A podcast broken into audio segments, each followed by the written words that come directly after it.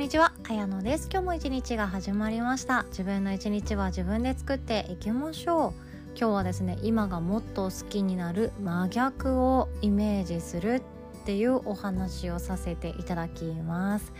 今にあなたは満足していますか？今という現状のことをですね。自分がどんな風に生きていてどんな人たちと関係を持っていてどんな風に毎日を作っていってるかどんな仕事をしてどんな風にご飯を食べて誰とどんな話をしていてというもうちっちゃなことから大きなことまでいろんなことがあってそれは全て自分の中でなんだかんだ選択をして選んでそれをやっているっていうのが毎日そして今っていうものなんですよね。でこの今っていうところに私たちはどうしてかなぜか文句言いたくなる瞬間があるんかなと思うんですよね。私は実際ある時はあります。なんで私ばっか家事してんだろうとかそんなことから始まってなんで日焼け止め塗ってるのに焼けちゃうんだろうとかねそういう悩みもありますよ。なんだかなっていうこともあります。そして対人ですね。対人関係人とのコミュニケーションにおいて私たちはよく悩み苦しむこともありますし喜びを分かち合ってあ出会ってよかったって思う瞬間ももちろんあります。どっちもありますよね。でもこの人間関係で悩むっていう時の場合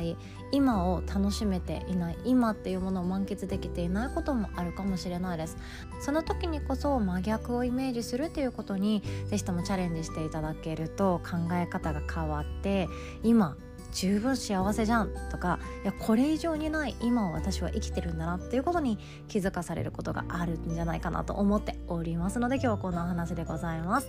その前に1点お知らせをさせてください。8月31日水曜日の夜8時からは好きな仕事で楽しく副業する方法2023年からの働き方改革というワークショップを開催させていただきます。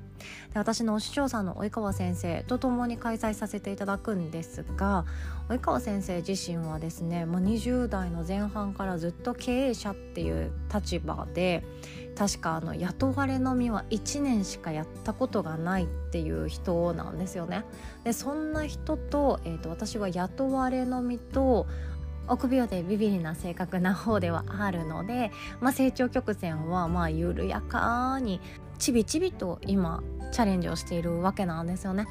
それぞれが全然違うタイプで違う立ち位置なんですけれども伝えたいことはとってもシンプルで人生一度きりです。いつか私たちはこの世を去る時が来るんですけどもう自分の人生が終わっちゃうという時に後悔しそうな毎日今日っていうものを作っているのであれば少しずつ選択肢を増やしていったりチャレンジしたかったことをやってみたり自分の毎日の中の優先順位を変えてみたりするだけでも変わっていくんですよね。そんな提案をさせていただきたいなとも考えておりますし今抱えられているお悩みがあるのであればそれの解決の糸口となるヒントをシェアできたらなとも考えております。参加料金は無料でございますのでこの音声の概要欄の URL リンクからワークショップ一覧っていうところからチェックしていただけます。お会いできるのを楽しみにしております。ということで本題に行きましょう。今がもっと好きになる真逆をイメージするっていう考え方です。これ私結構使うんですよ。でどういう時にやるかっていうとえっと何ていうか思い通りにいかない時ありません。まあもちろん自分は神様なんかじゃないから思い通りにいかないことなんて普通にあるわけなんですよね。なんで自分一人でずっと家事やってんだろう。孤独だなとかなんで思い通りに自分は成長できないんだろう嫌だなとかなんでもっともっとみたいな感じで何ていうか欲がどんどん出てきてしまう時って自分のことしかまあ考えていない時が多いんですよね。もう自分でも本当分かってます反省してます分かってんですよ分かってるんですけれどもその時の自分の感情の処理ってちょっと難しくないですか？難易度高いって思ってるんですよだって例えば、えーと、家族の中で旦那さんに対してもういつもイライラするなとか何で分かってくれないんだろうっていう時って思っていたらまあ何も変わらないっていうのは分かるんですけど思っていて上手に自分の中で最大限にうまく伝えたつもりだったとしても相手が変わってくれないとか相手が動いてくれないっていうこともざらにありますよね。職場での出会った人とかもそうだと思うんですよね。隣の席に座っている同じチームの仲間で例えばもう年齢が10個上くらいの先輩ででもこの先輩の、えーと口癖がちょっと気になるなっていう瞬間。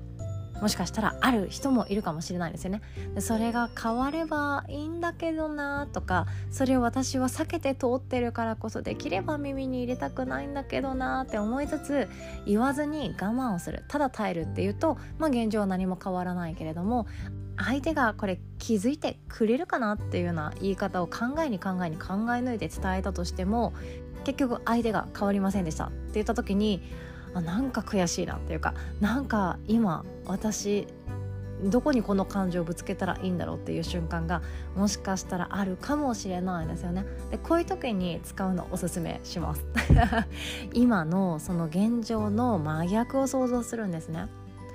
じゃあ旦那さんが例えばめちゃくちゃ、えーと友達と遊びに行くのが大好きで家のこと何もしませんと。家事も育児も何もしません。でもとにかく友達と,、えーと、休みになったら釣りに行ったりフットサルに行ったりしてあの楽しそうなコミュニティにどんどん入っていって遊びに行くのは大好きです。コミュ力めっちゃあります。自分も友達だった頃はめちゃくちゃそのコミュ力に憧れもしたしなんだかそこにときめいたはずなんだよなっていう思いがあってそれが恋愛に発展して結婚しましたと。結婚してみたらそのコミュ力っていうものがあるがゆえに旦那さんは家事と育児をする暇もなく友達と遊びに行っていますと。友達とかあとは会社の同僚とか仲良しの人たちと飲んで帰ってくるので程よくお金も使ってしまいますと。まあ、架空の人ですよ。架空の人なんですけどそんな人に対して奥さんがイライラとしちゃいますっていう時この奥さんはですね旦那さんのことを真逆を想像してみるんですよ。例えばですけれども友達一人もいない。友達一人もいなくって、えーと、奥さんと子供だけが全てでずっと休みの日もお家にいますと。でそしてお金も全く使えません。お金も全く使わないし趣味もない。誰とも飲みに行かないし誰にも飲みにも誘われない。土日の休みの日はお家にずっといてくれるので家事も育児もしてくれます。ずっといてくれます。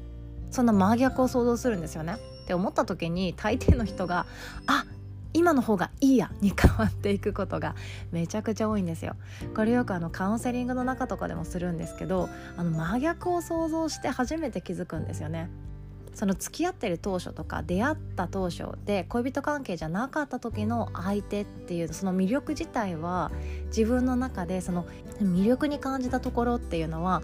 結婚してみるとそこがもしかしたらデメリットに感じるところがあるかもしれないんですけど大体の場合って魅力だったんですよ。彼の個性なんですよ相手の個性であって相手の魅力であって相手が一番輝いていて自分にはない部分だな素敵だなって思っていた部分それが相手に対する憧れで尊敬で好きになる一つのポイントだったわけなんですよね。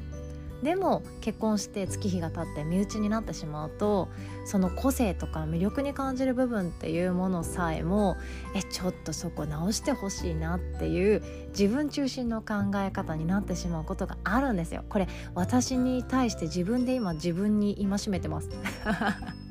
本当私もダメなところなんですけどよくですねこの感情どうしたらいいんだろうって思った時に真逆を想像するようにしてますうちの旦那さんはですね、えーと、いい意味なんですけど仕事が大好きなんですね。仕事が大好きで休みの日も仕事してます。でどこかに遊びに行ったことがあったとしても途中で「えっ、ー、とごめんもう帰って仕事したいから」みたいな感じで打ち切りされるんですよ。で初めの方は結構ショッキングだったんですよね。いやなんかえもうええみたいな 感じですよ。そこまで仕事したいかとか家族と仕事どっちが大事なのよって聞きたくなりそうになるくらい本当に仕事が大好きなんですよね。仕事での成長っていうものが味わえているからだと思うんですよ。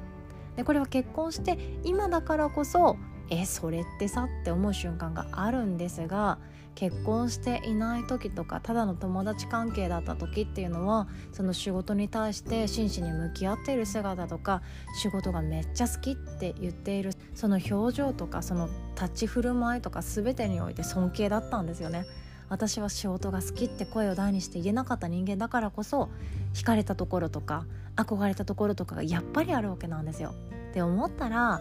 何でしょうね月日が経つとか立場が変わるその、えーと、友達から結婚相手になる家族になるっていうことをしてしまうと一気に自分中心にわがままをぶつけられる存在になっちゃうのかななんても思っています。だからこそその相手の個性ですよね。相手の個性の良さってその自分が羨ましいところ自分が理解できないところに本当はあるんじゃないかなってたまに思います。たまにですよ。なのでよく私もなんで私だけ家事ずっとしてんだろうってよくあります。よくあるんだけれどもこの真逆を考えてみると相手の良さなんだよな。そうだそうだここが相手のいいところだったっていう風にあの我に変えることができます。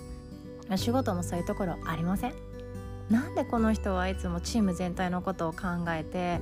納期にも厳しいスピードにも厳しいそして自分で責任感を持てってもう横から口出してくるのがめちゃくちゃうざいみたいな感じで思っていたとしてもその真逆を考えてみるんですよね。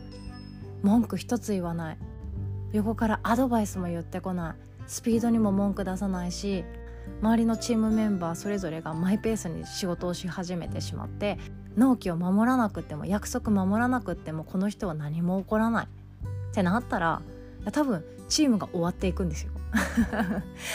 チームのためにきっとその人は嫌われ役を買って出てくれてるのかなとかその人の裏の担当業務としてスピーディーに進めていくっていう使命感からそういう行動をしているかもしれない。って想像することができますよね。その人が横からちゃちゃを入れてくれるおかげで小さなミスが大ごとにならなくて済んだかもしれないし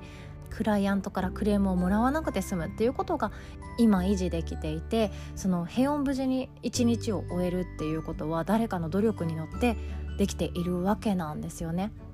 何でしたっけ？数年前のあのドラマで「地味にすごい」ってやつ。もう石原さとみちゃんが可愛すぎるドラマがあったんですよね。あの高越部のお話で出版社の高越部のお話で高越っていうのはその作家さんが書いたものでえこれって本当にこの書き方で合ってるとかこの感じで合ってるとか誤字脱字違和感があるところ論理が通らないところを赤字で直してあげるところに加えてこの小説読んでみたけれどもやっぱりここでもうちょいこうした方がいいんじゃないかっていうその何でしょうねコンサル的な要素も入ってるんじゃないかな。あのドラマを見ただけだったらそんな風に捉えてしまうくらい光悦の仕事ってすごいなって思ったんですよね。でも光悦の仕事って全然表向きじゃないし花形じゃないわけなんですよ。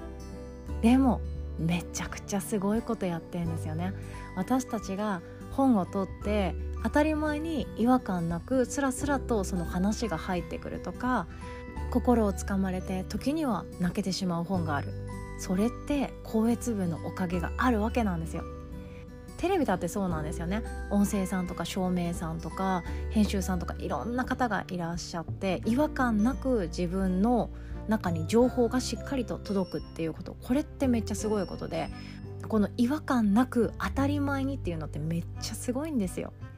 いつも私たちの周りって当たり前にいる人間そのコミュニティっていう人との関係があるんですけどこれ本当当たり前じゃなくって私たち一人一人が何かしら自分の個性を生かしながらそして自分が当たり前にやっていることは誰かの中で当たり前の日常に溶け込んでしまっているからこそ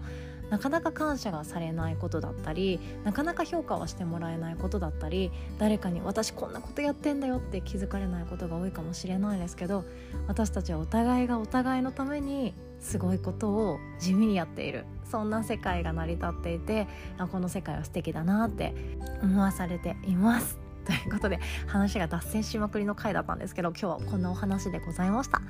あそして最後にヨガの日ファミリー向けのお知らせでございます。次回ですね9月14日にオフ会おしゃべり会をご用意させていただいております。でその内容はですね2023年の宣言をしようっていう回です。ちょっと早いかなって思うんですが2023年これをしますっていう風に言葉にしてしかもみんなの前で言葉にして発言するっていうことをするとどうなるかっていうと自分の脳的にもいやこれはやらなきゃだなってなったりあこれはやろうっていうふうに自分で優先順位をつけることも進んでいきますし自分の中の今日という毎日の中の組み立てっていうものを整えていくっていうのがまたワンランク上がっていくって私は思っているんですよね。言葉にするってすごい力持ってますしみんなの前で言葉にするっていうのは本当なおさらパワーアップすることなんですよね。だからこそ是非ともチャレンジしていただきたいなとも思っておりますしヨガの日ファミリーは優しい方がしかいらっしゃいませんので お互い褒め合いの会にしましょう。そして2023年こうありたいとかこれをしますって宣言ができたら何があるかっていうと2022年後悔しない毎日を作ることができる。そう思っています。私もですね何かしら宣言しに行きたいなと思っておりますので是非ともご参加お待ちしております。では今日も素敵な一日を作っていきましょう。おしまい。